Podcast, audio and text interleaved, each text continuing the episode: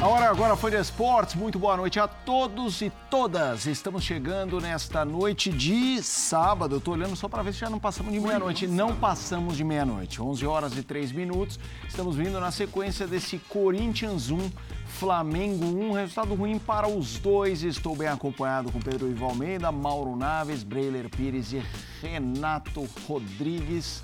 A gente vai para um rápido intervalo e na sequência já voltamos com muito debate para vocês. Até já. Ah, agora sim o programa começa para valer. Linha de passe pós-jogo de Corinthians 1, Flamengo 1. Vou começar aqui o boa noite com um destaque inicial de cada um, começando pela ponta direita, Breiler Pires. Boa noite, seu primeiro destaque. Boa noite, Felipe, companheiros, fãs de esportes. Meu destaque é para Corinthians e Flamengo, um empate que para o Flamengo por mais que tenha jogado fora de casa, é um gosto amargo pelo que produziu. O Flamengo conseguiu finalizar 20 vezes contra o gol do Corinthians, conseguiu ter uma atuação até mesmo imponente é, e dominante em, algum, em, algumas frações do jogo. É, teve mais posse de bola, foi um time até um pouco mais criativo. E é incrível que, o, mesmo o Flamengo fazendo tudo errado na temporada, o torcedor ainda enxerga a chance de ser campeão e por isso lamenta esse empate hoje. Flamengo deixou escapar três pontos, até pelo momento do Corinthians, de reorganização com o Mano Menezes, pelo que produziu, era para ter segurado o resultado e tem de lamentar muito esse empate. Renato Rodrigues, boa noite, o seu primeiro destaque. Tudo bem, Filipão? Um abraço para os amigos, para o Fã Esporte estar acompanhando a gente. O meu destaque é o que era o pensamento antes desse jogo, né? Como o mundo tratava essa partida como uma incógnita para os dois lados. A gente está falando de um Corinthians o seu treinador tá. Não sei, o segundo jogo oficial, né? O primeiro ele não teve no banco. E de um Flamengo que não tem treinador. É então, e a gente está em outubro, para completar. Mostra o que é o puro suco do futebol brasileiro, né? Como a gente está falando de, das duas maiores torcidas do Brasil, de clubes de um alcance gigante, mas clubes que, em questão de gestão esportiva nessa temporada, deixam muito a desejar. Um Flamengo que a qualidade faz a diferença, não tem como. Acho que por isso, até por isso foi melhor dentro de campo hoje. Mas isso me chama atenção. Como a gente está em outubro, a gente está falando de dois times que a gente não sabe como vai jogar, não tem ideia. É o Brasil puro. Vamos agora para a ponta esquerda, Pedro Ivo Almeida. Muito boa noite, seu primeiro destaque. Tudo bem, Felipe? Um Tudo abraço bom. a você, Breire, Renato, Mauro, fã de esporte com a gente aqui nesse sábado à noite. É, pegando carona na, no que o Renatinho falou de outubro, eu acho que é bem emblemático. A gente vê um Flamengo que tenta ser minimamente um pouco mais organizado no ataque no início de trabalho do Mário Jorge, que a gente não sabe até quando dura. Um Corinthians que tenta se defender um pouquinho melhor ali no início do trabalho do Mano, ainda tem questão de falha individual, aqui também o mérito do Gerson está jogado, o Corinthians meio passivo ali, até ali eu acho que tentava povoar a área, como fez em outro jogo do Mano, para tentar se defender um pouquinho melhor. Mas é aquilo, iniciar trabalho é pouca evolução para quando você fala de 7 de outubro. Então é um jogo que poderia um pouco a mais. Flamengo poderia jogar um pouco mais. O Corinthians poderia se defender sem as falhas individuais. Fica uma sensação de um jogo que poderia ter algo a mais. E aí eu tô com o Renato, é a bagunça de um 7 de outubro, Flamengo e Corinthians, tudo para ser um grande jogo, mas você não sabe o que, que essas equipes querem para esse final de temporada ou que vão conseguir. Porque são trabalhos que você trocou meio temporada, você agora recomeça. Flamengo pensando em 2024, o, Mano olhando, o Corinthians olhando com o Mano para 2024. Então tá faltando sempre algo a mais, mas não pode chegar assim em outubro. Então, um jogo poderia ter sido melhor na perspectiva de quando a gente olha para planejamento de ano. Deixei até razoavelmente justo esse 1 Mauro Naves, boa noite. Boa noite, Felipe, companheiros. Abraço enorme ao fã de esportes. Claro que o destaque de todos nós aqui é em cima desse jogo, né? Você imaginar que chega um momento que o Corinthians, para mim, tira os caras que são os melhores, né? Até por necessidade que não estavam jogando, né? Sai o Moscardo, sai o Renato Augusto, sai o Rojas, que não mostrou nada ainda, estamos esperando.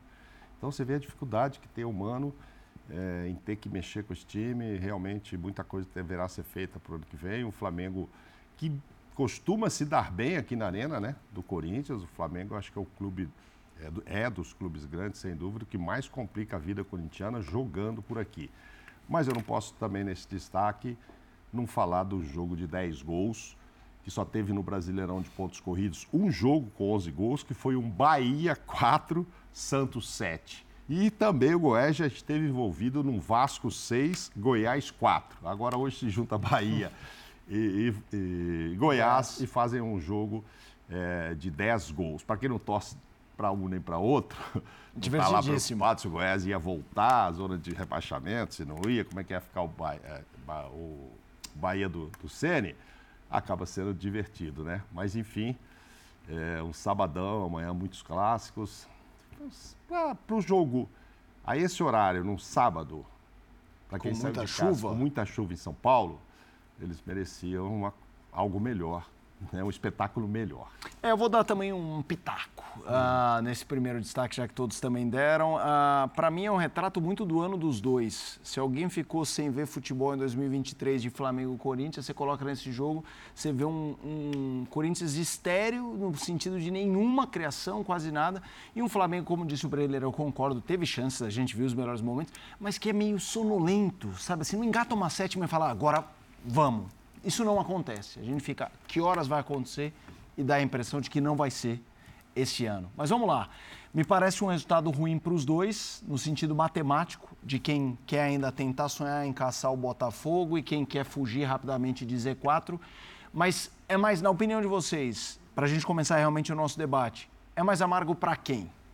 Esse empate? Olha, eu acho que a gente vai ter nessa reta final muitos empates e a gente vai repetir muito isso. Ah, foi ruim para os dois, porque o seu time está lá em cima, quer encostar no Botafogo, quer buscar Libertadores, quando ganha só um ponto se complica. E aqui embaixo também se quer escapar ou quer ficar mais, respirar com mais tranquilidade, é, também se complica. Acho que para o Corinthians, a gente teve esse debate ontem no programa, ficou, a coisa ficou meio dividida lá no ESPN FC, acho que o Zinho, o Pascoal, não lembro. Ah, não, é para o Flamengo, que o Flamengo é que precisa encostar. O ano foi muito ruim, então ele tem que chegar perto do Botafogo, porque se houver algum vacilo Botafogo, Red Bull, sei lá, Palmeiras, Grêmio que estão lá, o Flamengo tem que chegar, não pode correr o risco, eu concordo, o Flamengo não pode correr o risco de garantir uma Libertadores, independentemente de quantas vagas vão, vão ter, ficar ali nos, nos quatro. Mas eu acho que era para o Corinthians, por causa do Mano, reestreando ele agora na arena, né? O primeiro jogo dele, estreou fora. E pela situação muito delicada do Corinthians. Então, acho que até esse pontinho ajuda mais o Corinthians Também do acho. que o pontinho ajuda o Flamengo. Uma matemática. É, assim, é. o pontinho é mais bem-vindo. Bem é... Só, Pedro, tanto é que a gente dizia lá ontem, e eu, eu costumo dizer, ó, Pergunta lá pro Teco se ele não assina o um empate antes de começar. Pela qualidade, o Mano assinaria, que tem o time Sim. na mão. Empate, gente, vamos assinar, tá bom. Depois eu vou tentar arrumar o time para ganhar de outros adversários, não do Flamengo aqui. É isso. E aí foi e conseguiu. Quase que não consegue. O Flamengo teve mais chance de sair com a vitória. Eu entendo quando. Não, eu entendo quando o Mauro, fa, quando o Mauro fala do, do gosto amargo, porque teria que vencer e antes, e pontuar, é importante. Mas pelo que foi o jogo também, pelo que foi o primeiro tempo, pelo que o Flamengo tentou criar, pelo que o Corinthians teve dificuldade no primeiro tempo, você para para ver o desenho do jogo em si, eu acho que eu também consigo entender quem acha um gosto amargo para o Flamengo. O Flamengo que não precisa reinventar a roda, né? Porque o trabalho de São Paulo era muito complicado do ponto de vista de não entender algumas coisas ali que o campo gritava para ele. O Gerson funciona melhor para ele, saindo da linha de volante e trabalhando na linha de meia. O Flamengo, quando tem dois meses para trabalhar hoje, quando tinha o Everton, quando tinha o Gerson, vai trabalhar melhor. Ainda que os mecanismos não sejam os mais automatizados, se não seja a coisa mais fluida, mas você já vê que é um time diferente do que era com o São Paulo. A gente está vendo um chute, uma chegada pela esquerda, o Ayrton também teve outra chegada pela esquerda no primeiro tempo. Bom primeiro ainda, tempo do Ayrton mas ainda Ribeiro, acho, né? Mas ainda acho muito longe o Ayrton Lucas do que já foi um dia no, é, na temporada e, e, também uma questão de confiança, não é nem de chegada, é de confiança. É, não, a, só... a, a, função do Ayrton Lucas mudou totalmente, né? Porque o Ayrton Sim, Lucas... Aquele chute mas hoje, detalhe, é, mas hoje, hoje, hoje, hoje é o Ayrton Lucas que dialoga mas... mais com o início do ano. Hoje, assim, é, não, porque, Jorge. porque... Mas pra mim me pega a confiança dele. É porque é lateral de corredor, né? O, o Ayrton com, com, com o São Paulo, o São Paulo gosta de jogar com lateral construindo, né? Por três, por trás, né? Com, com três jogadores. E o Ayrton e, e, com o Mário Jorge, o, que eu vejo no Flamengo. Primeiro que eu acho os dois times melhores do que, do que eles estavam com seus treinadores anteriores. Sim. Claro que não acho que nenhum tá voando, não é uma melhora sim, sim, sim. assim gigantesca, mas o você olha pro Corinthians hoje, o Corinthians marca o espaço, o controla melhor o espaço. acho o Corinthians melhor sem bola e o Flamengo é, melhor com bola. É, é o que se espera dos dois, é dos dois times. O, o, Flamengo é menos posicional, que a gente fala, né? Com mais. O Mário Jorge ele segura. Até colocar Thiago Maia e Pulgar é uhum. é justamente para soltar os dois laterais Tanto que o jogo com o Wesley É acontecia bastante com o São. Paulo. Oi? Algo que se pedia muito. Você fixar os dois e deixar o, o, É, como meia. são, são escolhas. Eu acho que dá para fazer, dá para fazer bem feito dos dois jeitos. Com o São Paulo ele não estava rolando mesmo. Mas é um Flamengo mais solto, né? Eu acho que é o, o Mário Jorge está ali, ele também não vai caçar assunto para ele, né? Ele vai fazer o básico, ele vai trazer. Hoje ele trouxe o, o Arrascaeta para o banco, o Arrascaeta entrou, é, o Gabigol está segurando um pouco também. É, eu vejo um Flamengo mais solto. No, no- quesito, quando tem a bola, quando circula, é um time com mais mobilidade, com mais liberdade até para flutuar, para trocar a posição. É, e o Corinthians, acho que principalmente sem a bola, é um time que protege melhor a sua área, que consegue controlar melhor os espaços. Na verdade, eu vi um jogo que o, o Flamengo ele foi superior, mas foi um jogo que ele teve oscilações, né, dos dois lados. O- Os controles foram, foram sendo tomados em alguns momentos. O Corinthians, mesmo depois que toma o gol, é, não é muito na organização, mas vai ali no ímpeto, vai jogando para trás e, e consegue um gol muito assim. O Romero entrou bem. Olha que loucura, tá vendo? A gente tá falando da situação.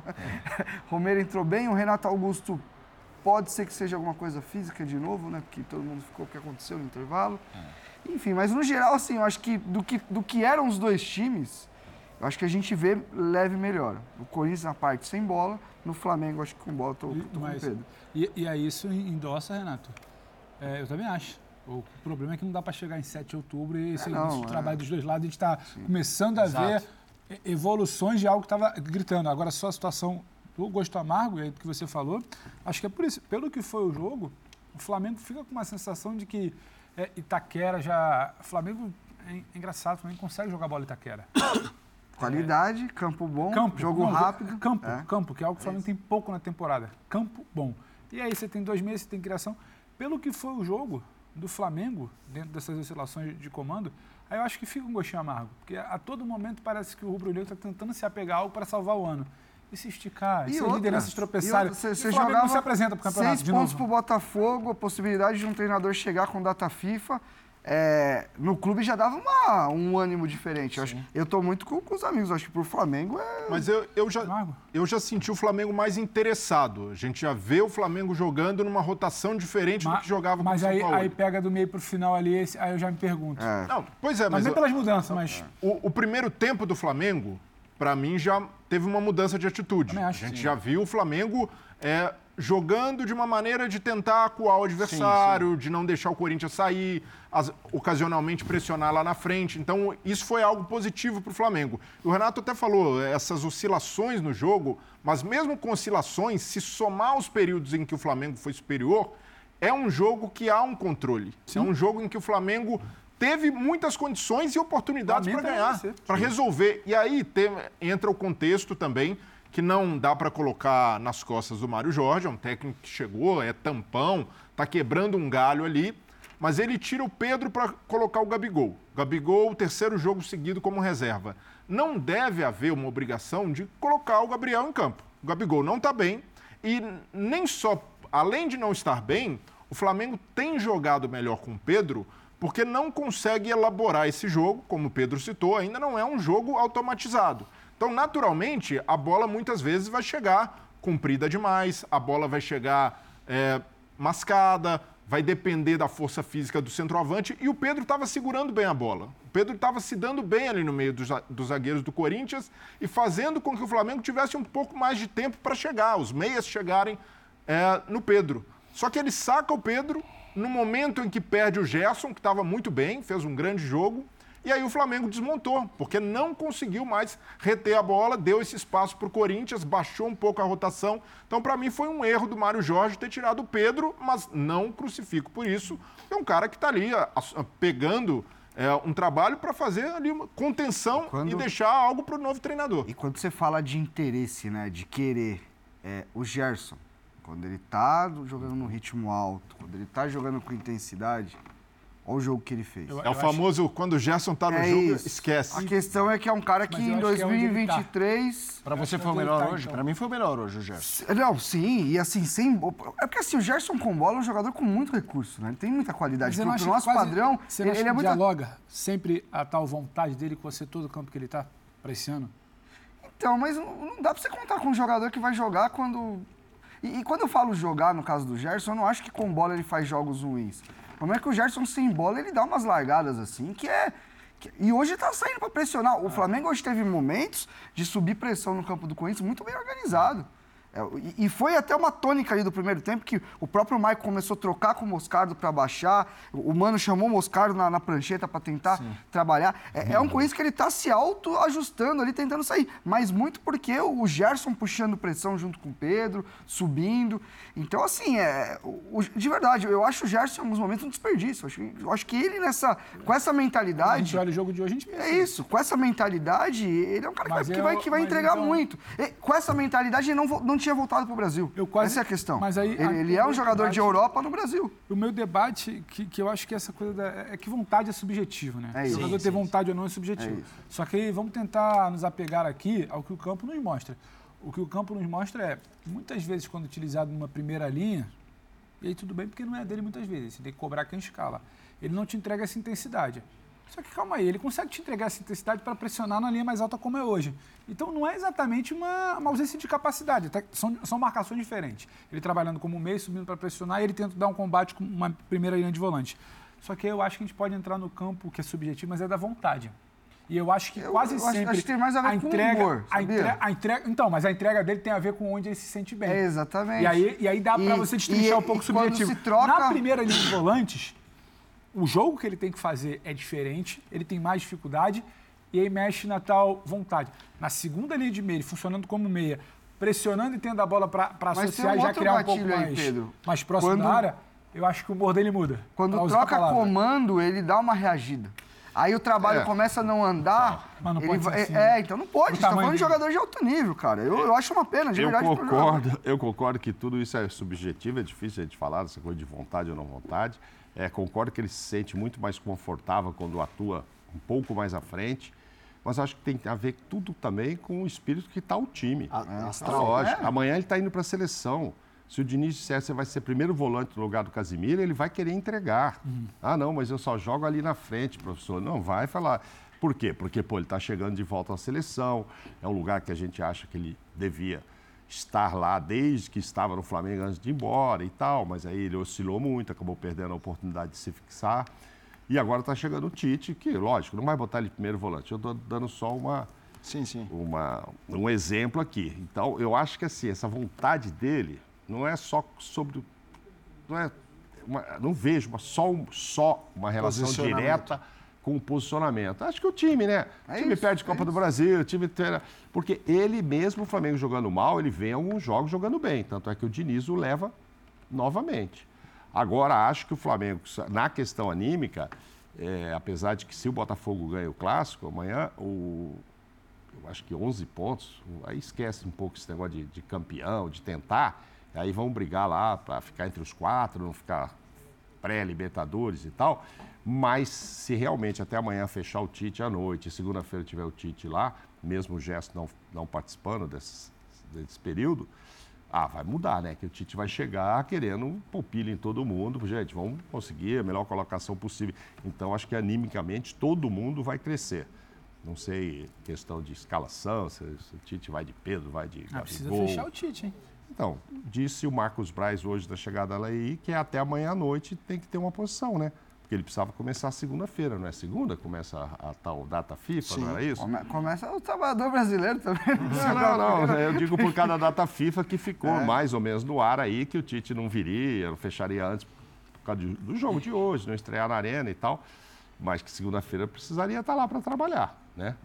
Então, segundo o Marcos Braz, é, declarou lá, e eu ouvi de, de uma repórter, inclusive, não foi do repórter, ele disse na chegada que não, até amanhã à noite a gente bate o martelo, tipo uhum. isso. Então, tudo caminha para ser. E aí a gente pode ter um Flamengo mais animado e o Gesso voltando da seleção, que joga, não joga, participe desses jogos, vai pegar os caras pilhados ali pelo Tite. Eu acho que o Gesso vai, vai ter um final de temporada bom, que não era ruim. Outros, por exemplo, o Everton Ribeiro hoje fez um ótimo primeiro tempo Sim. também, mas eu sempre cobrei a presença dele, eu acho que é um cara que arma tal, mas ele não vinha fazendo jogos bons, realmente, não vinha fazendo. E não é o caso do Gerson, eu acho que mesmo no Flamengo não ganhando esses jogos aí, essas decisões que teve, eu acho que o Gerson estava bem. E agora vamos ver como é que fica o Flamengo na fase Tite aí, né? Ver qual é a diferença do Flamengo com ou sem. Evidentemente que isso só vai repercutir mesmo a partir do ano que vem e tal. Mas já vamos ter uma amostra aí de tem quantos jogos pela frente? Mais 12? É, hoje Essa rodada foi 12 jogos, 12 jogos 12, pela então. frente. E o, e o Tite vai chegar num ambiente um pouco mais tranquilo. A gente já vê que é, a saída do Sampaoli, até mesmo da diretoria não do teve mais briga, né? Ninguém vai bater é, ninguém, né? Tá... Quantas, Nenhum... quantas semanas sem briga? Nenhuma notícia de UFC. Então, nesse ponto, é um ambiente minimamente pacificado, Sim. que o Tite vai ter um conforto maior para mexer na equipe. Esse interesse que o Flamengo demonstrou no primeiro tempo, o Flamengo consegue é, ser melhor e demonstrar mais vontade que o seu adversário, e vontade, é, concordo com os companheiros, é algo realmente subjetivo, mas a gente percebe pela rotação do time, pela capacidade do time é, conseguir jogar por minutos seguidos em cima, marcando com pressão, é, dificultando a saída de bola adversária, é, tendo jogadores é, mais dispostos a se sacrificar. E a gente viu o Pedro, por exemplo, fazendo mais recomposição, o Pedro brigando mais com os zagueiros. É, é uma temporada questionável de vários jogadores, mas a gente enxerga nesse time do Flamengo ainda muito potencial. Sim. Quando esses caras conseguem jogar 40%, 50%, já é o suficiente para algo positivo, como o Flamengo demonstrou hoje. Então, já há sinais de reação e se o Tite chega nesse contexto, a vida fica muito Opa. facilitada, porque Sim. já tem meio caminho andado que é. Imagina chegar num ambiente em que ainda é conturbado, em, em que ainda tem muita aresta para parar. Então, por isso, mesmo considerando que o Mário Jorge deu uma vacilada nessa mexida, de ter colocado o Gabigol no lugar do Pedro, eu também valorizo o que fez de arrumar a casa, deixar os caras confortáveis, repetir o time, algo que o São Paulo não fazia. Sim. Então, o Flamengo conseguiu manter uma base, o Arrascaeta ainda segurando. Mas, mas o já... já pega o Arrascaeta recuperado, provavelmente, é mais uma semana e, aí. Provavelmente 100%. E, e esse é. aspecto físico, para mim, foi um, talvez um dos principais claramente do Flamengo na temporada. De, de, de ser fator de, negativo, de, né? De conseguir Sim. manter intensidade. às vezes, dentro do, dos próprios jogos, o Flamengo não consegue. E isso tem a ver, primeiro, com um ano atípico, porque o Flamengo ele tem que acelerar etapas no começo da temporada. E assim, pré-temporada existe para você dar aquela ajeitada no seu carro, deixar ele bem zerado, uhum. para ele conseguir chegar até o final do ano. E o que, que o Flamengo fez na, na, na pré-temporada? Foi uma pré-temporada que você teve que queimar etapas, teve que acelerar por causa de Mundial. Uhum. E aí foi um Flamengo que nunca conseguiu atingir ápice físico dentro do ano. Não, não teve, com, com nenhum treinador. E aí o fato de você trocar também muitos treinadores, a gente sempre fala muito isso. Ah, troca esquema tático, troca a preferência de um jogador para outro, mas troca a metodologia também. Você que está em casa, vai, que faz seu treininho na academia.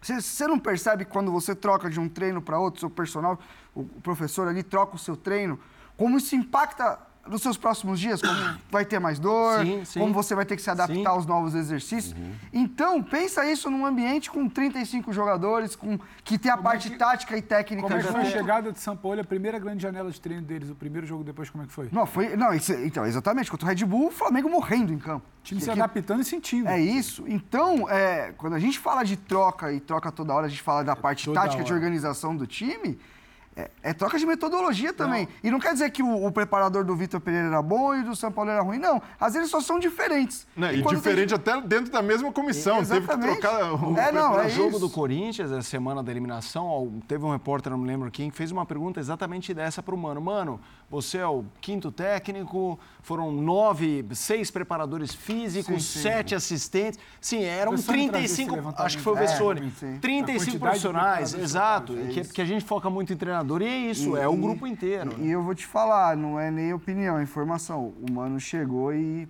olhou muita coisa ruim. É, ele, ele achava que estava melhor a situação. Sim.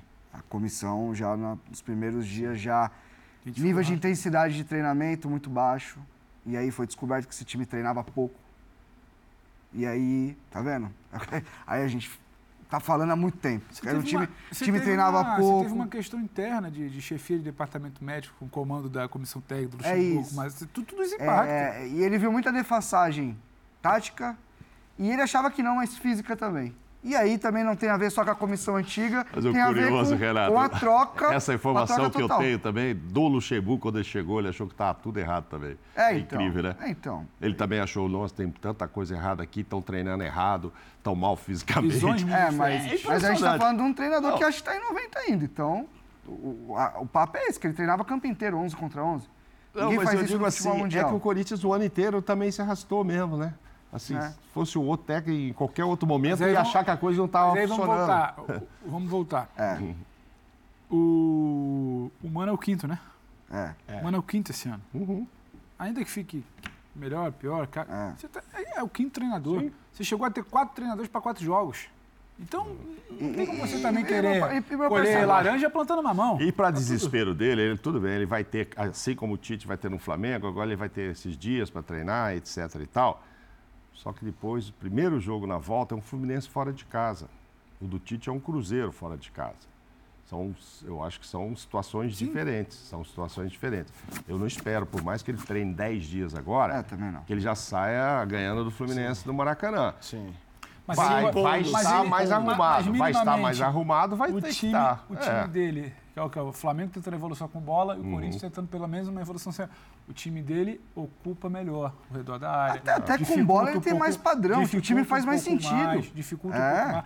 Falhou, falhou, tomou gol, tomou uma questão individual. Eu É, acho não. que faltou também um Não, pouco e- mais. e foi aqui? passiva E a a bola que o ao Gerson acertou ele tá- também, Sim, né? mas do momento que ele recebe. Aí o ele erro abre, que ele acontece abre, ele abre antes, de né? novo, A bola que o Corinthians perde antes. É uma questão individual, não foi falha de sistema É, defensivo, não, estava foi exposto individual do a Michael. O se não me engano, foi o. Michael. Deixa eu fazer uma bola. pergunta para Juliano, vocês. Produção, é. coloca a, a classificação do Campeonato Brasileiro. A gente vai colocar a classificação, mas eu queria focar mais, inclusive, na parte de baixo, já que a gente, nesse momento, a gente começou falando do Flamengo, agora estamos no Corinthians, para entender a dificuldade desse, desse Z4, né? Aí a gente tem a segunda página. Cuiabá 32, Corinthians 31, Cruzeiro 30, Inter 29, Bahia 28, Vasco 27 e aí o Z4. 27 o Calma, Santos, o Goiás Z4 é a partir do 27. 17º, Ah, Z4. então, o Santos. Aí o Z4. Eu, eu frisei depois do Vasco. América 18, Curitiba 17, esses dois na matemática muito ruim. O Corinthians tem, disse o Mauro, o jogo com o Flu fora, depois tem o América em casa, Cuiabá o Cuiabá fora. fora. e o Santos em casa. Ou seja, três times que estão Ah, ele nessa precisa- página. Ele precisa apresentar a garrafa Então, vazia para vender. É essa sequência para ele É aí, mostrar é aí tá que nós fora. vai cobrar um pouquinho mais.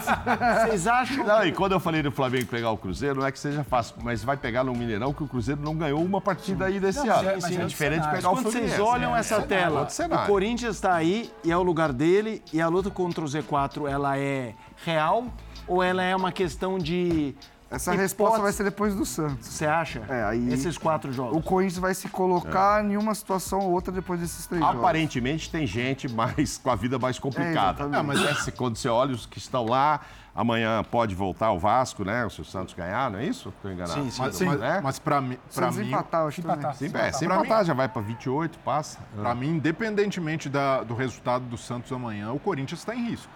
É, a- é um contexto complicado. A gente viu, teve protesto da Gaviões hoje no Fora Parque São todo mundo. Jorge. É, é um contexto eleitoral e contexto eleitoral no Corinthians é sempre pesado, ainda mais com os questionamentos à gestão do Duílio, um presidente que não ganhou nenhum título. Muito jogador em fim de contrato. Não, além de, pega também. além de jogador em fim de contrato, muito jogador, a gente citou a situa- situação física Do no Renato. Flamengo, mas a situação física no Corinthians também é preocupante. Também é. Olha a situa- situação física de Fagner, que não consegue ter uma, uma regularidade. O Rojas, que chegou e também já citou, ah, eu tenho um problema, tive desconforto. Renato. Fábio Santos sofrendo para marcar. Olha esse lance, por exemplo, a dificuldade que o Fábio Santos tem de recompor, mesmo que tenha marcado o gol hoje de pênalti, tem sofrido. Renato Augusto mais uma vez saindo, não Você é está dando a confiável. lista aí, que é o que deve acontecer na reunião do Corinthians, né? Não, então- Vai acontecer isso aí. Mas- o mas- mano vai chegar pros caras e falar assim, ó, tem esse, esse, você tá dando. E aí? É isso, ó, esse, esse eu preciso Ô, trocar E aí tem vem. esse agravante, começa a sair as informações de quem É. não fica. Não, é clima, É, isso. Claro. clima fim de feira, com É isso. time com risco de rebaixamento, é isso. é a receita pronta para complicar. Então o Corinthians, o Mano precisa olhar é, de forma muito cuidadosa para essa reformulação, para planejamento de, de 2024. Primeiro, porque o Corinthians vai ter um novo presidente e eleição no meio do caminho. Segundo, que a prioridade tem que ser escapar e afastar de vez qualquer chance de queda.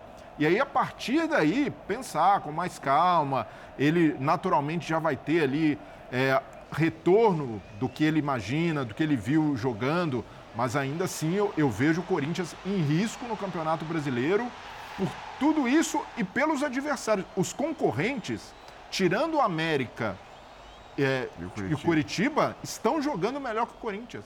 É, até o Goiás, que esse Sim. jogo maluco Sim. com o Bahia, até então, era um time que estava se segurando bem, um time que tomava poucos gols, o Bahia reagindo com Rogério Ceni, o Vasco reagindo com Ramon Dias, o Santos tomando fôlego. Então, por tudo isso, o Corinthians tem que olhar com, de forma muito delicada para essa situação que ainda é arriscada e impõe ao Mano um desafio maior, que além de planejar, de reformular elenco, precisa olhar o Campeonato Brasileiro com muita atenção. As últimas rodadas, então, Felipe, para você, para ver, a gente é, ver onde as é últimas que, são ótimas. Onde é que a coisa vai se decidir? As últimas quatro. Bahia, Vasco, Internacional e Curitiba. Ou seja, os então, quatro pode... que estão ali, né? É, então pode ser que. Quer dizer, toda hora tem uma decisão aí, né? No meio. Então, qualquer jogo é importante, um ponto a mais, um ponto a menos, como eu disse hoje. Mas, mas provavelmente vai chegar numa reta. É, mas vai chegar numa reta final, talvez disputando aí com, com o Curitiba, com o próprio Vasco, com o Bahia porque o Vasco também melhorou, melhorou, ah, ficou três, melhorou, melhorou, mas tem que pontuar, não adianta também. Hoje aí Isso. ia perdendo de 1 a 0 num pênalti que depois a gente vai comentar aí que podia ser, não vi, até vi o início do segundo tempo, o Vasco dando uma reagida, mas não chegou ao gol, então também não basta só jogar bem se, tal. se organizou melhor. É. Corrigiu que não estava Corrigiu, mas, mas não fez três pontos, não pôs não. a bola lá na casinha e tal, então, enfim. Provavelmente essa reta final do Corinthians pode ser decisiva com o Vasco e Curitiba também, depende, né? Vamos ver como é que eles estarão até lá. Agora, ofensivamente, vocês falaram muito do jogo sem bola do Corinthians. Ofensivamente, existe, se torce, torce algo, ou é como você disse, aquele momento que o Corinthians foi nem menos abafa, lance que era lateral monstro na área e tal? Ah, é, com, conteúdo nem deu tempo de, de colocar. Mas, mas tem uma formação diferente ali no é, segundo sim, tempo, que, que, que é o Felipe. É, ele, abre, ele, ele, abre foi, Yuri com, com o Romero. É, ele, ele Romero foi tudo ou nada. É Perder isso. de 1x0 de 2 pro Flamengo em casa ia ser zero ponto do mesmo jeito. Acho que ele foi até bem na, nas substituições, o Romero entrou ele, bem. Ele reage a, um, a, uma substituição que não dá certo do Flamengo. E reage é, querendo jogar. É isso. Acho que isso é, é interessante mesmo. Mas assim, eu, e tá muito claro, o Mano deu esse discurso já na coletiva, que ele primeiro ia, tinha que estancar uhum. a sangria. O Corinthians estava tomando muito gol, numa situação totalmente sem padrão nenhum. O, o, o Corinthians não Renato, tinha. Desculpa, é a frase do Filipão, né? Antes de começar a ganhar, precisa parar de perder. É isso, e eu concordo totalmente. Parar de perder. Isso, então segura isso não aqui é discurso perdedor. Acho que é. se você parar nisso, tá, tá errado. Lógico, mas, mas antes. E, e, e o Mano falou muito, e eu tenho falado isso nos programas, me chamou muita atenção. Ele falou em simplificar, em, em não passar muita informação para os jogadores nesse momento. Porque é isso, você chega sem tempo para trabalhar. E você já quer trabalhar defensivamente, ofensivamente, bola parada. Você quer... Aliás, o Flamengo teve umas, teve umas jogadinhas hoje de bola parada que eu achei o, o nosso Sim. Mário Jorge conseguiu colocar uma coisinha. Aliás, é. apareceu. Vamos ouvir o homem? Vamos apareceu lá, vamos lá. Depois, Mário Jorge depois falando. Termina. Vamos ouvir, vamos ouvir. A todos. É, a gente teve um bom controle do jogo, né? A gente conseguiu controlar bem a posse, não, não queimamos muitos ataques. Acho que depois que a gente toma o empate no segundo tempo, fica meio que um perde-ganha ali, né? O Corinthians perde a bola pra gente, a gente perde a bola pro Corinthians. Fica aquele contra-ataque em cima do contra-ataque. Mas, no plano geral, eu acredito que tudo aquilo que a gente estruturou para esse jogo aconteceu. Nossa construção, a partir do tiro de meta, funcionou bem. É, o nosso jogo dentro do segundo para o terceiro setor funcionou bem. Aí a gente já conversou ali internamente algumas coisas com relação ao preenchimento de área. Já, já tinha sido diagnosticado contra o Bahia também, mas é uma coisa que a gente vai buscar evolução para a próxima partida. Mário, boa noite. É, que para você, assim, o Flamengo precisa melhorar, é, trabalhar agora nessa data FIFA, é, para poder atingir o objetivo que quer nessa, nessa reta final de temporada? O que, que é, é que você está como prioridade? Para ou você nos próximos dias ou o Tite, se for realmente confirmado, é, poder trabalhar de imediato? Assim, o que, que você identificou? Então, assim, a gente já, já no, no jogo contra o Bahia, a gente diagnosticou algumas coisas, né? De, principalmente nosso bloco alto, a gente tentar trabalhar um pouco mais isso, a gente controlar um pouco mais a bola e, e terminar um pouquinho melhor as jogadas. São alguns comportamentos que são naturais da equipe em alguns momentos do jogo. A gente tratar caso a caso, né? Então, tratar meu momento de construção, meu momento de pós-perda, algumas coisas que são comportamentos da equipe e tentar desenvolver isso da melhor maneira possível. Com relação à continuidade ou não e a chegada do professor Tite ou não, é uma coisa que o clube está tratando disso internamente. A minha missão é estar tá pronto para quando eles me chamarem para estar tá atuando. Mário, boa noite. É, queria saber de você que essa semana saíram informações sobre o Tite, que os jogadores estariam empolgados com a possível chegada do treinador. Queria saber se já foi externado de algum jogador, se realmente está rolando esse, essa conversa interna dos jogadores felizes com a possibilidade da chegada do Tite. Como é que está isso aí no meio do elenco? Assim, eu não ouvi nenhum tipo de comentário dos atletas falando dessa questão. Assim, vi alguma coisa na entrevista do no pós-jogo do Bahia, né? eu acho que o Rossi comentou do, do, do quilate do que é o professor Tite, mas internamente não tem nenhum tipo de comentário. Boa noite, Mário, tudo bem? Queria que você falasse um pouco sobre o Gerson, que agora vai para a seleção, ele vem atuando bem com a equipe do Flamengo. E parece que hoje, depois da saída dele, o time deu uma baixada e depois que toma o gol, tenta evoluir de novo para buscar a virada. O que, que representa o Gerson para essa equipe? Ah, o Gerson é um ponto de equilíbrio para a equipe, né? Ele pode atuar em várias posições, exercer várias funções dentro da equipe, ele já mostrou isso em outros momentos. É, era um jogador que estava tendo a condição de controlar a bola quando a gente estava saindo para construir alguma coisa. É, e quando a gente perdeu ele, a gente perdeu um pouquinho dessa referência. Demorou um pouquinho para o Gabi e para o Rascaeta entrarem um pouquinho no jogo. Depois entrar, a gente conseguiu ter mais chances a partir daí, com o Luiz para um lado e com o Bruno pelo outro. Enfim, hoje a gente não conseguiu é, é, representar é, é, esses números de chegada ao terço final com finalizações na baliza. Paciência é seguir em frente. Boa noite, Mário.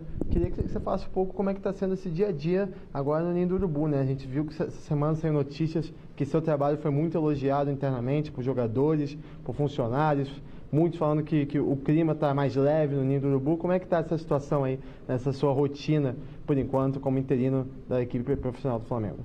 Cara, assim, a estrutura é fantástica, né? Eu acho que não preciso falar da estrutura do clube com relação à, à parte física da coisa, né? De campos, estrutura interna. Mas eu acho que o, que o ponto principal são as pessoas. Né? As pessoas, da forma como receberam a gente da categoria de base, a forma como nos tratam, com respeito, com, com a dignidade que, que um ser humano merece. E assim, acredito que um pouco daque, daquilo que a gente traz do futebol de base também, que é a, a leveza na relação humana, a gente está tentando fazer no profissional.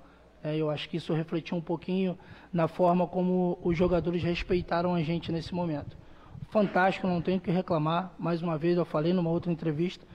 Os caras são muito profissionais, são muito corretos comigo. Tanto é que a gente consegue fazer algumas coisas que são ideias né, do, do clube e a gente consegue mudar rapidamente para um jogo com 24 horas. Então, estou muito feliz. Vou aproveitar a oportunidade da melhor maneira possível. Se for hoje, se for até o final do campeonato, isso é o clube que vai decidir. Mas se me chamarem, eu estou apto e estou pronto para estar tá aqui para ajudar. Mário Jorge, boa noite. É, você sempre teve uma preocupação muito grande também com o lado psicológico dos jogadores. E a gente observa até com pesar a queda de produção do Gabi, que não vem apresentando aquilo que a gente sabe que ele pode apresentar. Qual o seu diagnóstico, a sua avaliação? Chegou a conversar com ele a respeito disso? Tem alguma explicação para essa queda que aconteceu com ele nessa temporada? Assim, é difícil falar de um jogador uh, profissional e falar que eles vão oscilar, porque isso não estou acostumado com isso também. Mas essas oscilações elas vão acontecer durante a temporada, né? Eles vão ter essas alternâncias e eu acho que cabe a gente ter sabedoria para identificar isso também. O Gabi é um cara que tem muita história dentro do clube. Eu acho que a gente não pode é, descartar tudo isso. A gente precisa tratar ele com carinho para que ele volte a performar naquilo que a gente acredita que ele pode, que ele pode entregar. Então, é tratar com calma, com paciência. Também a torcida tem um pouco de paciência com ele, porque eu acho que aí apoiando é o melhor cenário para que ele possa sair dessa fase. Última pergunta. Mário, boa noite. Gil Carvalho, Rádio Superante Gigantes Esportes. Como que é ganhar um título brasileiro pelo Sub-20 do Flamengo, pegar agora esse timaço aí para comandar como que fica? Fica um gostinho de quero mais? Você gostaria de repente de dar continuidade? Você acha que o Flamengo deveria acreditar nas pratas da casa e, e dar essa oportunidade? Porque eu acho que você tem tudo para tocar esse time, é a minha opinião, tá? E sobre o Gabigol, gostaria de fazer uma pergunta também, acima do que o meu querido Mauro falou. Já não é de hoje que o Gabigol não vem bem. Há muito que ele vem deixando a desejar e não é nada contra a pessoa do Gabigol, mas sim contra o lado profissional que a gente vê que caiu muito. Você acha que é mental isso aí? É, não tenho como te dar um diagnóstico do porquê que os jogadores oscilam. Isso daí é, é bem complicado, porque eles podem, e como são jogadores de altíssimo nível, eles podem sair do momento ruim para o momento bom muito rápido. É, com relação a acreditar, eu acho que o clube acredita, tanto acredita que eu tô aqui. Né? E se vai ter sequência ou não, eu não tenho é, essa pretensão agora. Acho que de repente daqui a pouco eu vou voltar para o Sub-20, voltar para a minha realidade e tentar batalhar para construir uma equipe competitiva para 2024. Se for o caso de eu ficar aqui, vou estar da mesma forma. Vou tentar entregar o meu melhor como eu faço todos os dias. Obrigado, rapaziada. Fina entrevista coletiva. Vamos lá, Mário Jorge, técnico interino do Flamengo falando. Eu interrompi o Renato, devolvo para você, Renato, e vamos repercutir um pouco do que ele falou. Quero até pegar o gancho do, do fim. Ele foi perguntado duas vezes. Houve ali uma insistência sobre sim, Gabigol sim. e está na tela aí uma das declarações, né? A torcida precisa ter paciência e apoiar ah, batendo muito na tecla a imprensa presente na Neoquímica Arena de uma queda do Gabigol. Hoje ele entrou, não foi muito bem, não jogou tanto, mas teve seus 30 minutos. Queria que você falasse um pouquinho. É, eu acho que, primeiro, assim, pessoalmente, eu fico muito feliz de, de ver um profissional, sabe, tendo oportunidade. A gente sabe que ele está ali quebrando um galho e ele mesmo se coloca nessa situação. Acho que a postura dele é perfeita. Acho que se a gente vê uma. Além de um profissional, você vê na fala dele uma pessoa que tá, realmente está batalhando, que está tá correndo atrás. Então, acho, acho legal quando um profissional de base, um cara que procura conhecimento, que, que sabe e traz e consegue ter minimamente esse espaço, né? Dar uma coletiva sendo treinador do Flamengo. Pô, um pós-Corinthians. É, um pós-jogo contra o Corinthians. Uhum. E, e, e assim, teve que apresentar. É isso. E a gente estava até falando aqui, essa questão né, de, de ter ou de, de ele ficar ou não ficar.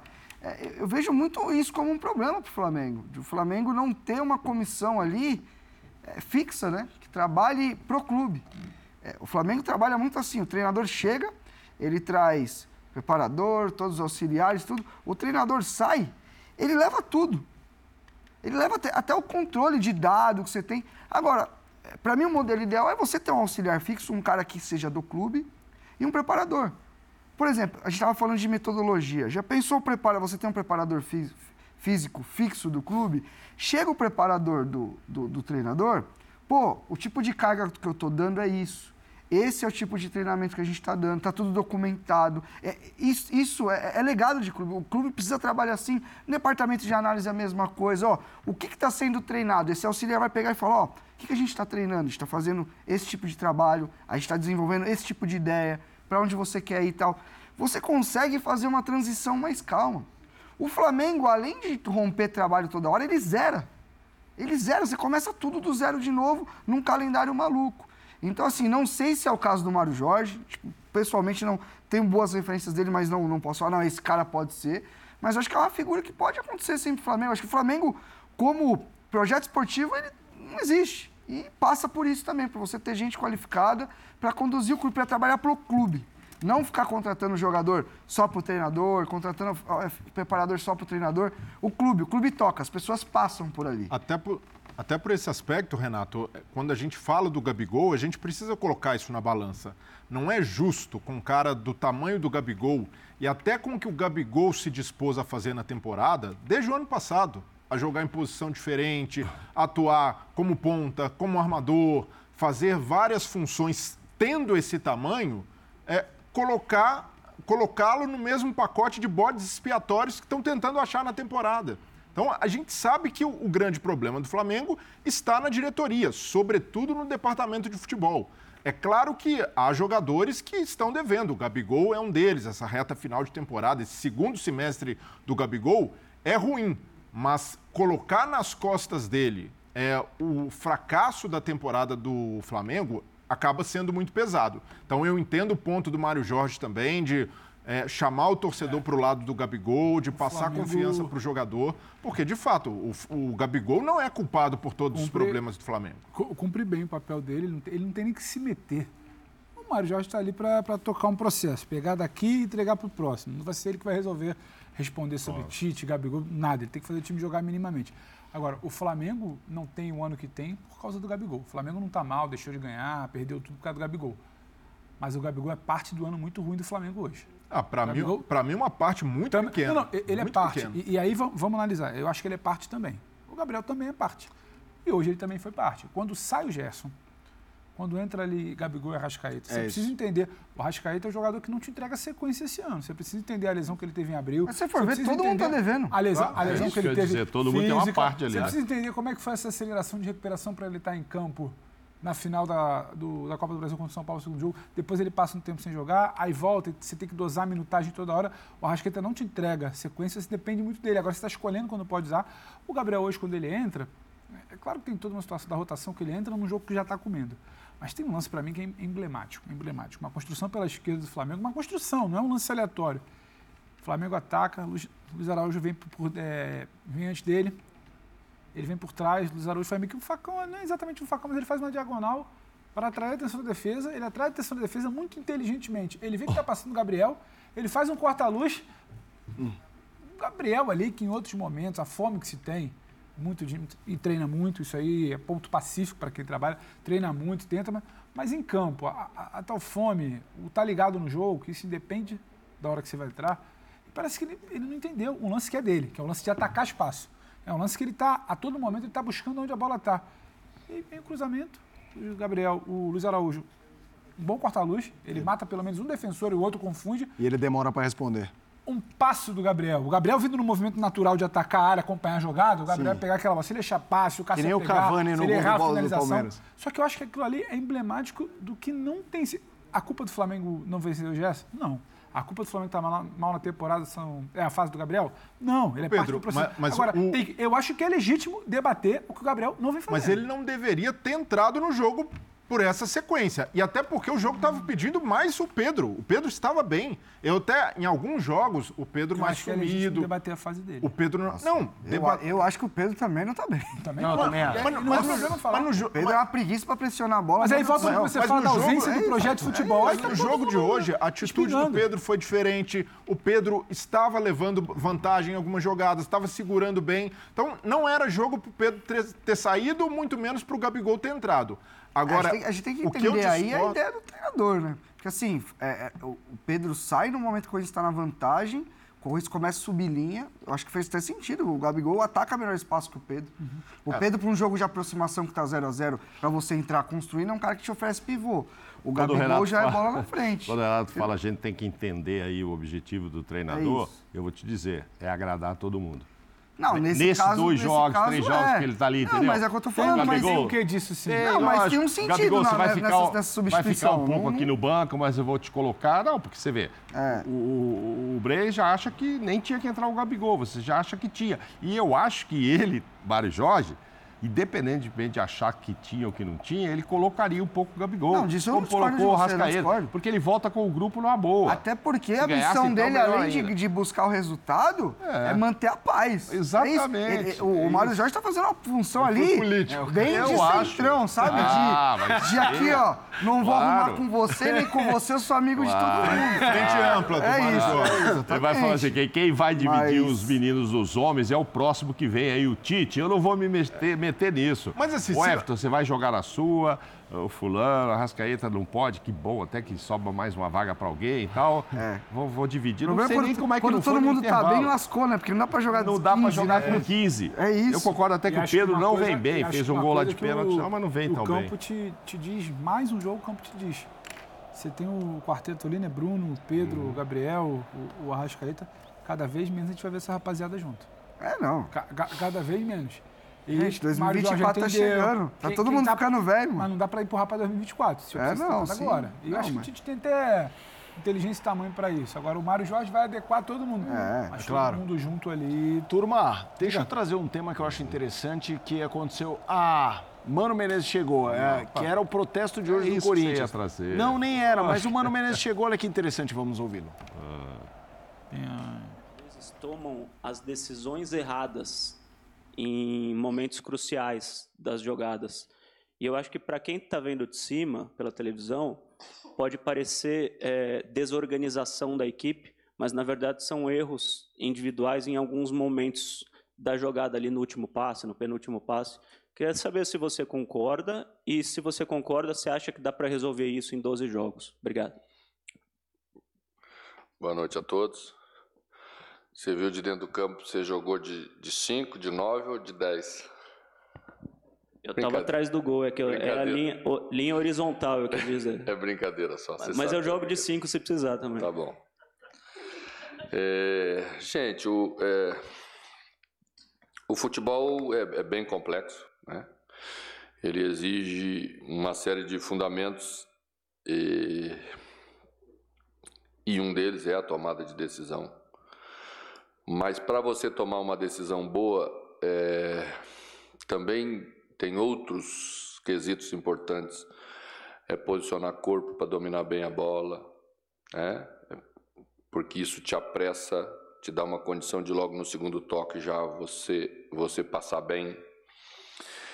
É, às vezes com um toque só, porque a marcação do adversário está próximo. Mais ainda você tem que estar tá já com uma, uma visão do lado, que se chama visão periférica, e exige cada vez mais o bom posicionamento e perfilamento do corpo. Então, uma série de coisas que não dá para simplificar. Ah, o jogador falhou, o jogador é isso, o jogador é aquilo. Então, vamos falar de, de questões gerais, que sempre eu acho que é mais importante de tudo.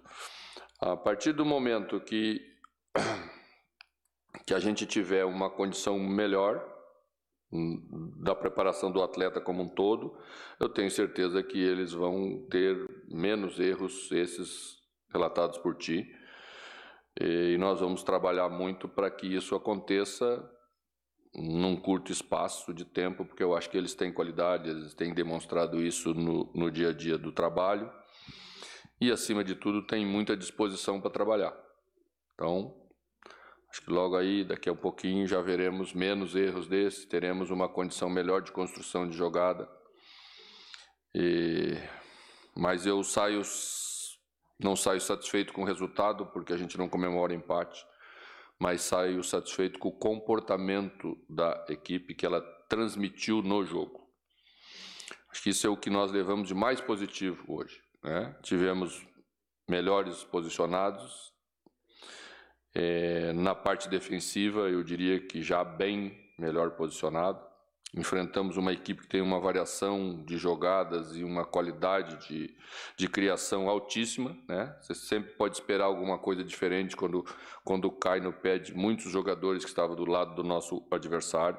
Então a equipe se portou já, na minha avaliação, mais estruturada nesse aspecto, proporcionou menos oportunidades e a partir daí você vai ganhando um pouco mais de confiança, você não vai sofrendo tanto a cada ataque do adversário. Você, você, é, um, é uma série de coisas que nós temos que caminhar para que nós estejamos aí num curto espaço de tempo numa condição melhor. Mas o caminho é esse. Mano, tudo bem? Boa noite. Bruno Faria, da Rádio CBN. É, eu queria que você explicasse a substituição no intervalo do Renato Augusto. Ele não volta para o segundo tempo, se aconteceu alguma coisa com o camisa 8, porque a mudança logo no intervalo. É, e você falou sobre algumas mudanças já que você percebeu. Você terá uma pausa aí de alguns dias por conta da data FIFA. O que, que você é? O que, que você mais planeja, pretende fazer para mudar o Corinthians que ainda não te agrada? Trabalhar, trabalhar e trabalhar. Só acredito nisso para você mudar as coisas. É, a gente tem uma metodologia para trabalhar. Acho que isso é importante os jogadores se sentirem é, confiantes nisso que nós, nós vamos propor. À medida em que eles sentirem diariamente uma pequena melhora, ganhamos mais comprometimento, ganhamos mais desenvoltura e eu tenho certeza que isso vai acontecer. É, troquei Renato no intervalo porque sentiu uma, um desconforto na panturrilha. É, foi a mesma situação que nos obrigou à alteração de Bruno Mendes, já no primeiro tempo, uma, uma pequena contratura e numa disputa de bola, até, até sozinho, não foi pelo adversário, foi por ele, não conseguia mais andar. E Moscardo também, teve, correu muito, né? então teve um, um iníciozinho aí de, de desgaste físico mesmo, com, o primeiro sintoma de cãibra. E, e aí as outras alterações foram alterações mais voltadas para a parte necessária para buscarmos o um empate no jogo. Tínhamos outros planos para o intervalo, eu, eu, eu provavelmente mexeria na equipe também, mas com a saída do Renato, que foi uma surpresa para a gente, já, já me, me, me obrigou a segurar um pouquinho mais para a gente. Já era a segunda alteração na equipe, né? Em 45 minutos. Então, segurei um pouco, porque você tem risco, você tinha jogadores é, como o Fábio Santos, que, que tinha uma possibilidade grande de não terminar. É, então, fomos segurando um pouquinho para não se precipitar, mas as, as duas iniciais foram por lesão. Mano, aqui tudo bem? Rodrigo Vessone, do portal Meu Timão. É, eu queria que você falasse como foi voltar aqui para Itaquera, dessa vez como treinador do Corinthians. Uh, a equipe não perde há 13 jogos aqui dentro, a última derrota foi em julho, nós já estamos em outubro.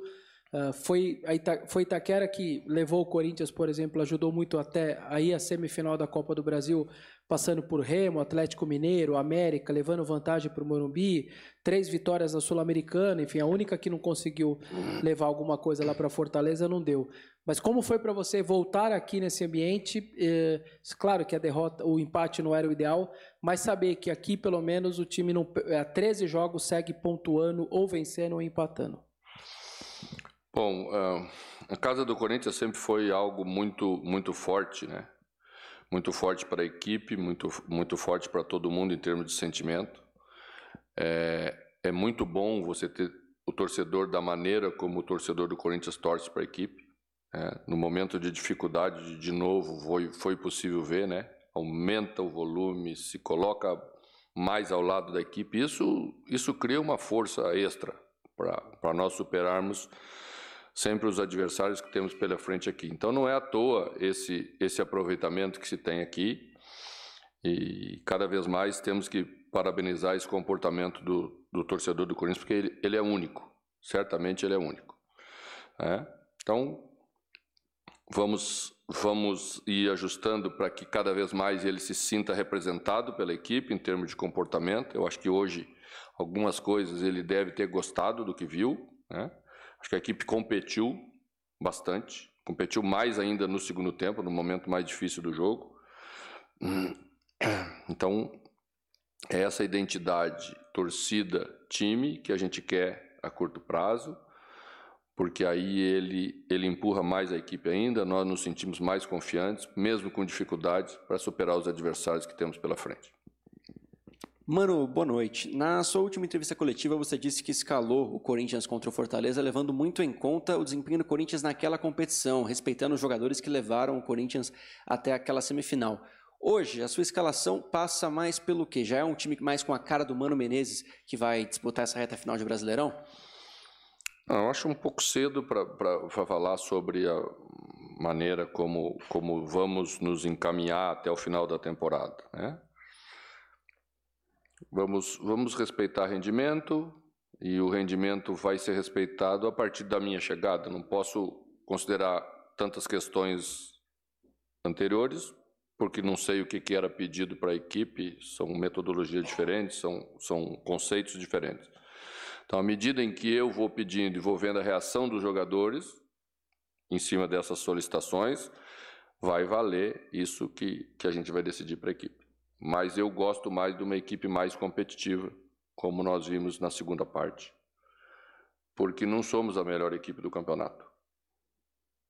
Temos que ser a mais organizada, temos que ser a que briga mais pelo jogo, temos que ter outros fundamentos que nos identifiquem como equipe e nos, e nos faça ser diferentes ou melhores do que, do que os demais nesses aspectos. Manu, boa noite. Maravilha. Aí o Mano Menezes, técnico do Corinthians, falando sobre o jogo, falando sobre alguns pontos uh, que fogem ao jogo e mais num contexto corintiano, que, aliás, a gente precisa tocar no tema deste sábado, protesto. Foi a primeira vez que eu que um protesto que rolou um fora todo mundo. Era o grito. Vamos, vamos colocar as imagens. Olha lá, vamos, vamos ouvir um pouquinho.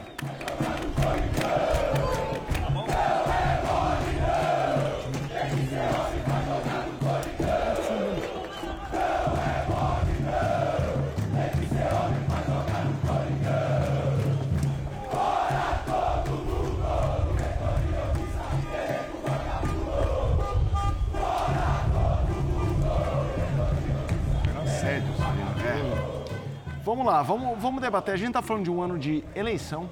Isso é pesado em qualquer clube associativo e no Corinthians ainda vezes dois, pelo menos. Ah, tem figuras centrais da política corintiana, André Sanches, que foi criticado no protesto, ah, Duílio muito cobrado, futuro eventual presidente também, elenco envelhecido, com a base sendo jogada na fogueira. Cara, é uma maçaroca essa situação isso, do essa Corinthians. é a palavra. Né? Eu, eu não gosto de usar esses termos chulos, mas é que eu acho que Acho combina que mais. é. Eu co- combina mais do que falar, nossa, que confusão. Não, não, não. Salada. É uma salada, exato. E aí, gente? O que, que dá para imaginar do Corinthians? Não só pensando na luta contra o Z4, pensando em futuro. Em futuro. É. Assim, primeiramente que, meu, ninguém bateu em ninguém, não teve confusão, É isso. e é isso, isso daí é, é do futebol e essa é a questão. Agora, fora todo mundo não dá, rapaziada. Vocês estão ligados que existe contrato, você tem que cumprir contrato. Agora, fora bastante gente, eu concordo. Concordo. é, porque foi uma administração que eu acho que ela tem pontos, alguns pontos que às vezes, por conta de todos os resultados do ano, a gente deixa passar, mas assim, eu acho que o Duílio até de certa forma até profissionalizou um pouco mais o clube, é, colocou um pouco mais de razão em algumas coisas administrativas, mas no futebol, principalmente em 2023, foram decisões erradas uma atrás da outra. É, até por isso a gente está falando de um time que está tá, termi- tá em outubro com um treinador com seu terceiro jogo. Então não, não tem como questionar isso. É, e é uma situação muito complexa no Corinthians, porque assim, a gente está falando de muitos fins de ciclo que eu acho que a gente tem que ter um pouco mais de cuidado com alguns atletas que estão ali, que são atletas que são muito grandes para o clube, sabe? Eu, eu entendo a torcida tá chateada, tá brava, é, entendo que tem alguns desses atletas que realmente já não vão ter mais o, o mesmo rendimento e não vão ter porque é natural. Velho, todo mundo vai ficando, vai mudando, às vezes você precisa também mudar um pouco. É, acho que é mais nesse sentido. Acho que, como eu falei, é um protesto que não teve confusão, não teve xingamento, ninguém bateu em ninguém, enfim. Diferente do que aconteceu em Fortaleza, que em Fortaleza a gente viu o torcedor agredindo segurança. Segurança que não é que nem jogador que ganha bastante, não que está ali para levar comida para casa, entendeu? É trabalhador, é correria também. Então, assim, esse tipo de protesto ele tem que ser sempre é, é, sempre valorizado, enfim, não, não tem problema nenhum. Mas o, o Corinthians, o Corinthians de hoje, ele não é resumo da gestão dos Duílio. Ele é, ele é resumo de anos e anos e anos de escolhas erradas no seu futebol, principalmente em contratação. Com isso, teve um momento aí que tinha 20, 30 jogadores emprestados, pagando, a mes- pagando metade do salário. É, jogadores que a gente sabe com relações, aonde que vem, é, falta de criatividade para achar um treinador, sabe? Vai sempre no nome. A própria montagem do elenco, você sempre vai no cara que já passou por lá, que ele é importante. É, eu acho muito pouco. Falando em futebol profissional em 2023, você precisa ser mais criativo, você precisa trabalhar mais, precisa ter mais processo, enfim. É isso. Acho que E a- esses a- protestos contra lá estão acabando com a história do Timão. Muitos do- dos, daqueles que eles querem que saiam são, são alguns que fizeram essa história aí. E falando dos, dos velhos mesmo, Fábio Santos, Fagner, E, Gil, e Mauro, rapidinho, o Renato. Fábio hoje é, era muito cômodo para ele não pegar a bola para bater o pênalti. Porque ele, talvez ele era o jogador mais pressionado que estava em campo.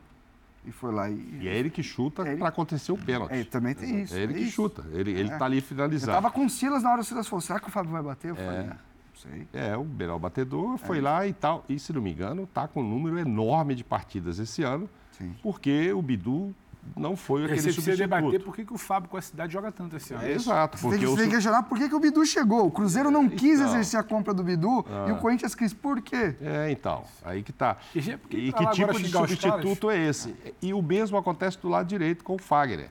Eu acho que com 34 anos o Fagner ainda pode entregar, mas não jogando 70 partidas. É Agora ele tem que ter um outro cara para dividir, que não o Rafael Ramos, que parece que está lá só para, sei lá, parece que gosta muito de fitness. Alguém falou isso num programa, não sei quem comentou É, isso. ele é meu maromba. Não É foi como- isso? é como- é como- É, me como- falaram Como o Rafael então. Ramos chega? É, então, como Pedido do- chega... Vitor. Vitor. Então, e só aí a gente vai para aquele ele assunto do Flamengo. Tá, é, é, é isso. isso. Você contrata pro treinador, não contrata pro clube. Exato. Aí, Isso é aí é o seguinte, é, o Gil, ah não, tá velho e tal, mas numa linha de três, o Gil ainda pode ser muito bem aproveitado. Eu acho que eles não podem dar cinco, seis anos mais de contrato para os caras. É O- e o principal ponto de interrogação é Renato Augusto. Renato Augusto, e aí? Quantas partidas ele vai me entregar por ano? A, a sorte, acho que nesse caso de quem ganha a eleição, é que dá para ter uma boa conversa com o Renato, no sentido de que ele é um cara muito bem preparado. Ele E também vai, vai ser o último a entender. problematizar a renovação, não, eu acho É, também. porque ele vai é entender. Eu acho a mais complexa de todas. É, é a mais Você complicada. precisa jogar limpo. Mas ele, ele é bom para isso. Eu não sei se ele entra nisso, se ele entrega para os empresários, porque ele, ele é muito bom de cabeça. E ele há de entender que, olha, eu não consigo entregar mais de 25 partidas para o ano. Se o time tiver em retas finais, decisivas, eu vou me preparar para isso. Mas aí também o seu salário vai ser X, não vai ser Y. E assim vai. Então, assim, muda todo mundo e vai entregar o quê? O segundo tempo hoje, quando precisava virar contra o Flamengo, tinha um atacante. Felipe Augusto, 19 anos, e o Pedro com 17. A gente não pode culpar esses meninos. Breiler, eu vou começar o próximo debate com você, mas antes vamos ouvir Dorival Júnior, Ramon Dias. Nós vamos falar de Vasco e São Paulo. Nosotros jugamos contra el mejor equipo que viene de ganar la Copa, que es mucho más, mucho más difícil ganar la Copa, la Copa de Brasil que la Copa Libertadores. Entonces jugamos contra un gran equipo, un gran entrenador, que hace mucho tiempo que se trabaja. Eh, le voy a dar un mensaje para los hinchas de Vasco, que hace 11 fechas atrás Vasco estaba descendido. Y hoy estamos compitiendo contra los mejores equipos de Brasil. Entonces, tenemos que pensar que nosotros vamos a pelear hasta el final. El final va a ser el resultado. El que vamos, pero necesitamos la ayuda de la gente. Tenemos que estar juntos. Si no estamos juntos es difícil. Tenemos que estar todos juntos, estar tranquilos. Hoy ya estamos ahí, tienen que jugar Santos, pero ya estamos ahí afuera de la zona de descenso. Pero tenemos que seguir compitiendo. Lo importante es sumar. Eh, tuvimos un penal, una ocasión sola tuvieron ellos, un penal, eh, y después también nosotros tuvimos dos o tres situaciones para hacer el gol. Podíamos haber ganado el partido. Pero la, gente tiene que estar contenta, tiene que estar feliz, porque Vasco está compitiendo, está compitiendo con todos los mejores equipos de Brasil. É, é muito difícil esse momento, né? De você se desligar de uma competição e se voltar totalmente para outra competição. Mas eu acredito que nós já tenhamos cumprido essa etapa. É, fiquei muito feliz com a intensidade do nosso time, a intensidade que eu falo no sentido de é, é, disputa a todo momento, briga pela posse de bola, é, buscando criação de jogadas, buscando jogadas de aproximação. É a característica do nosso time. É um time que tenta se manter é, é, sem ser atacado, justamente preferenciando a posse de bola, tentando valorizá-la. Eu acho que foi isso que nós tentamos fazer. É, pontuei aqui na, na pergunta anterior que é, eu acredito que alguns erros de passes, principalmente por dentro, proporcionaram às duas equipes possibilidades de, de repente, é, aproveitarem contra-ataques para definirem ou para buscarem gols. É, e talvez não tenham sido aproveitados pela boa postura que as duas defesas tiveram. Eu, eu acho que nós tentamos e buscamos a todo momento, infelizmente acabou não acontecendo. Mas eh, acredito que já voltamos por completo ao Campeonato Brasileiro e nós precisaremos de muito mais ainda para melhorarmos a nossa posição. Vamos lá, Breiler, 0 a 0 Vasco e São Paulo. O que falar desse jogo? O Vasco teve um primeiro tempo complicado, é, teve dificuldade de encaixar suas linhas de marcação, sempre muito próximas com Ramon Dias, mas eu tenho notado que no, desde o jogo contra o América, o Vasco tem oscilado.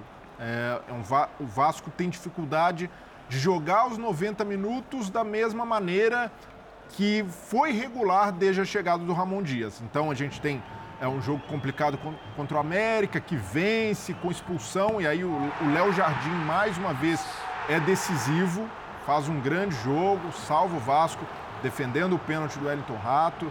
É, foi muito bem numa, na jogada do Lucas no último lance do primeiro Sim. tempo. E aí, por mais que o Vasco tenha motivos de reclamar da penalidade do Léo, eu particularmente não teria marcado esse pênalti, mas o Vasco terminou no lucro, pelo que produziu, as chances do São Paulo. E no segundo tempo começou a jogar. As mudanças do Ramon Dias, principalmente a entrada do Paier, fazem o Vasco ter um pouco mais de controle, o Vasco consegue finalizar mais, o Vasco termina com mais finalizações que o São Paulo no segundo tempo. Então, de fato, foi um jogo é, em que as equipes tiveram controles bem definidos. Primeiro tempo do São Paulo, segundo do Vasco, é, o ponto positivo da reação. E aí, no segundo tempo, assim como o São Paulo teve oportunidades para matar o jogo, para abrir uma boa vantagem, o Vasco teve também no segundo tempo, principalmente nesse lance. O Peck acerta uma bola na trave, no rebote o Prachedes acaba desperdiçando, mas ainda assim foi um Vasco que demonstrou poder de reação e aí jogou um pouco mais é, com o que está acostumado, o nível do Ramon Dias. Mas pensando no campeonato, esse é um empate que está na conta. Isso. Esse é um empate que não, não é um pecado. E, e, é, é, é em casa, sim, São Januário, torcedor, mas ainda assim não é. O Ramon Dias exalta isso. Do outro lado, tinha o São Paulo, São Paulo finalista da Copa do Brasil. E aí esse é o desafio do Vasco, os concorrentes. Daqui para frente tem muita pedreira pelo caminho. Teve o São Paulo agora, finalista de Copa do Brasil. É, o próximo jogo contra o Fortaleza, finalista de Sul-Americana. Depois, Flamengo, que é um rival, é um time que Sim. tem elenco. E depois o Internacional, um semifinalista de Libertadores. Então é uma sequência pesada do Vasco, mas ainda assim, no pacote de reação do que o Vasco precisa mostrar, não é um empate desastroso para as pretensões do time. Quando o Breler fala de oscilação desde o jogo contra o América, eu estou muito de acordo. É, o América foi muito, foi o pior jogo com, com, com o Ramon. Foi, foi uma oscilação assim, no primeiro é. tempo. Foi uma draga no segundo é tempo que você conseguiu minimamente fazer algo. É. Já tinha uma oscilação mais, né? dentro segundo do jogo. tempo com um a mais. E oscila, perde o jogador. E tem o né? jogo do Santos que você oscila também, porque você tem um bom primeiro tempo, uma partida. Sim. Mas tem um bom primeiro tempo, apesar Concentração do meio. O segundo tempo que você pode conversar. E eu acho que o importante hoje é você separar. O torcedor do Vasco ele queria ganhar ele viu um São Paulo que, em tese, poderia estar com uma mobilização menor, desfalques importantes, São Januário, torcida. Então, o torcedor do Vasco se anima em voltar a vencer, porque ele teve aquele gostinho dos três, das três vitórias seguidas, ele começa a escapar. O Vasco hoje tem a situação de que empata e sai da zona. O que ele falou, 11 rodadas, o Vasco era rebaixado, virtual rebaixado. Só que ele precisa entender que esse jogo aí, o final da fala do Breira, para mim, é fundamental está no pacote. Você empatou e mais que você competiu. Antigamente você é competia 10 minutos desse jogo depois tomar um atropelo. As coisas competem. Ele oscila, tem momento, tem controle do São Paulo, ainda que não seja um controle de muita contundência para criar chance. Sim. Tem um pênalti que você se livra de tomar Sim, um a zero, você pode discutir depois se foi tempo. pênalti ou não. Sim. E você tem uma recuperação dentro do jogo. Então ele pode olhar e falar: esse time não deixou de jogar ou deixou de apresentar o que sabe tem pontos preocupantes para mim. Valores individuais, fundamentais para a retomada do clube. Paulinho Paula e o Verrete não foram bem hoje. Paulinho Paula, segundo jogo individualmente, abaixo. Inclusive, o Paulinho é um está suspenso para o próximo Exato, jogo. É um cara que, para mim, tem sido fundamental. Você tem dois jogos abaixo tecnicamente, individualmente dele, pesa. Verrete hoje mal. Para mim, pra, mim, essa recuperação do Vasco, ele é o melhor jogador Passa, do Vasco. E aí você tem dois é, jogos. O Verrete é o que está brocando, mas Santos, ele é o que faz... Paulinho. Santos Paulinho. já não vai bem. Até no primeiro é, tempo já não vai sim. bem. E hoje também. Então, é um ponto de preocupação. Só que o campeonato do Vasco é, é esse. A conta é muito complicada. Sim. Você tem uma sequência, o Baylor pontuou, dificílima. Você vai ganhar talvez um jogo, você vai competir, vai empatar. O campeonato é esse. Ô Pedro, mas o Vasco uma... não vai decolar para a 12 ª 11 oitava colocação. Ele vai negociar, ele vai ter que secar o rival, porque a conta é muito pesada de um não trabalho lá atrás. o Vasco, e se você Pedro, entender isso Pedro, só um claro... O Vasco que venceu o Fluminense 4 a 2 uhum. deixou no torcedor a impressão que ele ia decolar. É. Mas, o Mauro. Aí vem um jogo com o Santos, Mauro, que é 4x1, vem um jogo com o América, que foi horroroso. pode ter a impressão que ele tiver. Entendeu? Quando a gente senta aqui para falar, o torcedor precisa entender que é um elenco, é um elenco que vai oscilar, é um elenco limitado. Ele pode ter momentos como aquele. Sim. Paulinho Paula, para mim, muito bem. Mas ele tem uma oscilação que é natural. Ô, Mauro, o Red não é o melhor atacante do mundo. Ele vai te entregar muita coisa mas, que você nem tinha. Mas em... Você sai do zero para o 4, 5, mas você não vai ter a nota 10 sempre. Mas em comparação... O importante é que está tendo... Hoje o que agrada, hoje o que agrada o torcedor do Vasco é que o time competiu contra um São Paulo que não estava desmobilizado. Não, não estava. São Paulo não estava desmobilizado. Não. Competiu, se recupera dentro do jogo e aí você pode debater. É Pênalti no PEC, não é? O Paet tinha que ter chutado, aquela bola poderia ter sido eu melhor achei, Eu achei o segundo tempo do Vasco até melhor que o primeiro foi, tempo. Foi, foi, é, foi. Eu acho. Eu mais contundente. Mais é. Mas, isso é trabalho, Mas é em, em, você faz quando tem a bola. Em comparação com o que o Vasco era no primeiro Nossa. turno, o Vasco não, é. já decolou. O Ramon, o Ramon Dias assume o Vasco e o time tinha 21% de aproveitamento. Uhum. Hoje o aproveitamento do Vasco com Ramon Dias em 12 jogos é de 50%. Então, esse aproveitamento Sim. pode ser suficiente, se mantiver, para salvar o Vasco. E a conta é muito simples. São 12 rodadas. 36 pontos. Se o Vasco faz metade desses pontos, que é 50%, 18. 18 com 27, 45 pontos. É o cálculo é do Vasco. E acabou. Em 2024 e vamos. Pois é, mas, mas por isso você precisa ser pragmático, como o Ramon Dias tem sido. Empatezinho de, contra o São Paulo em casa, Essa luta tá nessa conta dos 50% de aproveitamento. Tem um negócio para mim que é inegociável, e o torcedor vê. Esse time, ele não falha, ele não peca por omissão dentro do É jogo. isso, é isso. Ele não peca por falta de combatividade, ele não peca porque ele entrou com os quatro pneus arreados. Ele pega porque vai ter limitação. Vai ter São Paulo do outro lado, É vai ter isso. Inter do outro lado. Não, tem que combinar vai ter com o Flamengo, talvez, adversário com um também. treinador novo do outro É lado. complicado, é. Mas Não, esse time tem- tá, o- o ele Ramon- é digno. Esse time é Esse, digno. esse- esse time começando o campeonato, esse time não Ah, sofreria mas, pra mesmo, caramba. mas mesmo com esse 50%, o que eu acho é o seguinte, a impressão que fiquei com- quando o Ramon começou a engrenar é que esse time, e aí passa pelo, claro, pelo clássico de 4 a 2, que este time não tomaria nove bolas. Você pega os melhores momentos do primeiro tempo contra o América, não tem um lance do Vasco e tem oito do outro lado do América. Aí vai expulso o jogador, volta o segundo tempo, o Vasco vai e ganha de 1 a Esse- 0. mas esse jogo foi ruim mesmo. Não, É, muito ruim. isso, o 4x1 Mas- o 4 a 1 contra o Santos. É isso que eu quero te dizer. Eu acho assim, esse time dava a impressão de que, ó, ah, vou perder uma hora, lógico, não vou ganhar todos porque chegou o Ramon e tal, porque eu ganhei do Fluminense. Mas não jogar tão mal Mas sabe, quanto o mas primeiro sabe qual é tempo. Não tomar Mauro? quatro do Mas- Santos como mas a tomou. América, é eu a-. A impressão da torcida América é... Tem para mim um equívoco de formação, de leitura do que o América dentro de casa, mas tem também um time que primeiro turno, no segundo tempo que teve aquela bola do Jair, ela não ia bater no, no É calcanhar isso, dele é entrar.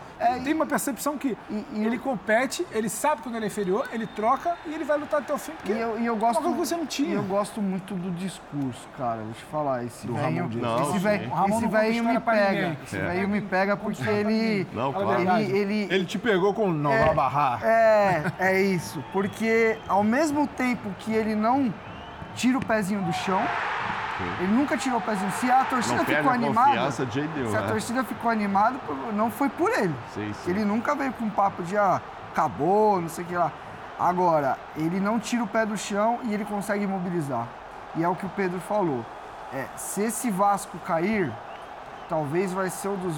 vai- eu acho que dos que caíram, o mais digno Sim. porque é um time que deixa tudo em campo, que é, e me chama muita atenção que foram jogadores que chegaram no meio de, de ano, que aí você olha e fala, meu, esses caras vêm de Europa, esses caras já têm carreira e tal. É, existe a chance desses caras virem só, só de Enganar. férias, dar aquela roubadinha e tal. E não, cara, todo mundo chegou com o sangue no olho, os caras estão deixando tudo.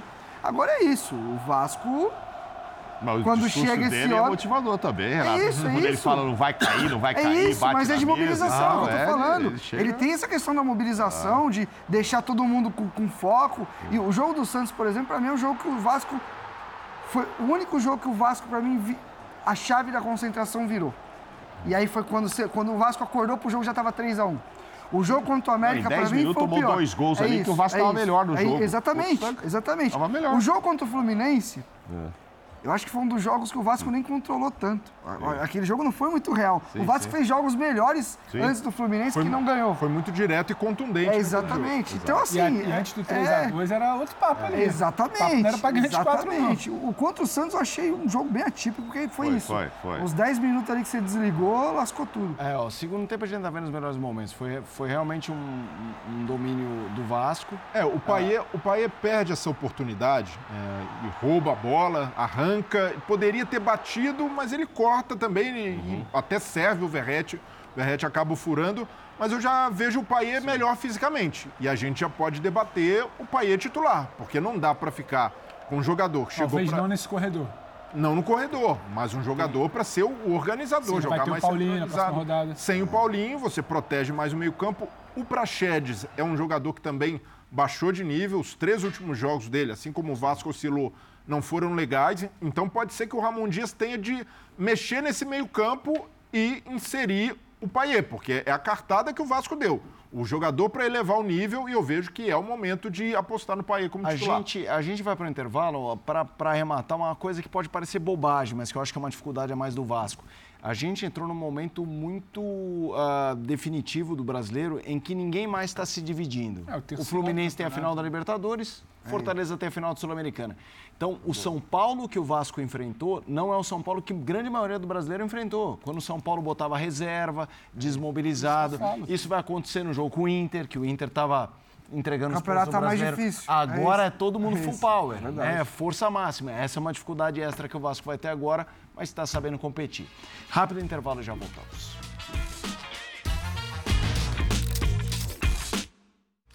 Turma, foi ótimo estar com vocês nesse sabadão que já virou domingo. Breiler, Renatão. Valeu, valeu, Abraço, gente. Mauro. Obrigado, prazer um foi abraço, tchau, Pedrão. Ó, a rodada desse todos. domingo é demais. Programação demais. imperdível, futebol internacional, outros esportes e a cobertura do Brasileirão. Tchau, tchau, pessoal. Bom domingo a todos. Amém.